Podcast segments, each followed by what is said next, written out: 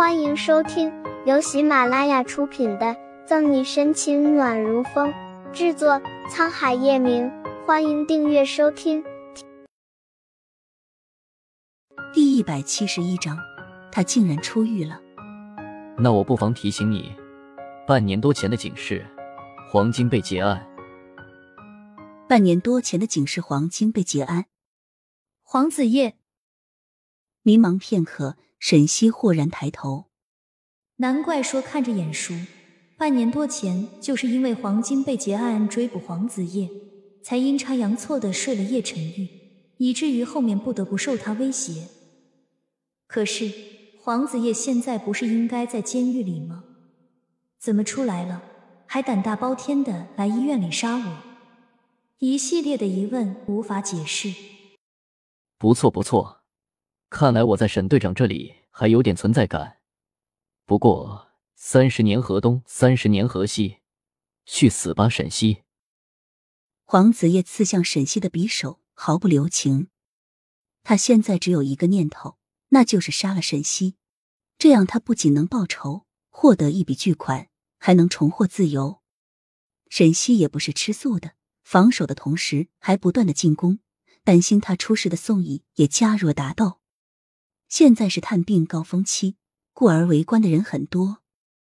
为了减少影响，沈西和宋义默契的对视一眼，纷纷决定速战速决。不仅没有杀掉沈西，身上还屡次受伤。黄子叶越来越吃力，握着匕首的手也松弛了很多。一开始他报仇心切，虽然注意到沈西旁边的这个男人，但因为之前没见过，加上那个人给他的资料上面也没有这个人。所以没有放在眼里，现在看来是他大意了。如果他猜的不错，这个男人应该也是警局的人。砰！沈西趁着黄子叶走神瞬间，一个过肩摔，将他重重的扔在地上，爬也爬不起来。嗯哼。黄子叶挣扎着想起来逃跑，奈何脊椎受伤，闷哼一声，又倒在了地上。说，是谁派你来的？宋义的脚狠狠踩在黄子叶的胸脯上，有人敢对沈西下手，宋义气愤，雷霆大怒，更多的是害怕。万一今天来的人不是黄子叶，是更厉害的杀手怎么办？万一他不在，沈西出了事怎么办？无数种可能从宋义的脑海里升起，让他越想越怕。呸！黄子叶啐了一口嘴里的血水，没有看宋义一眼。死死的瞪着沈西，冷笑连连。总有一天，你会死的比我还惨！哈哈哈！肆无忌惮的笑让众人鸡皮疙瘩四起。你，阿义，沈西拦住欲往黄子叶脸上招呼拳头的宋义。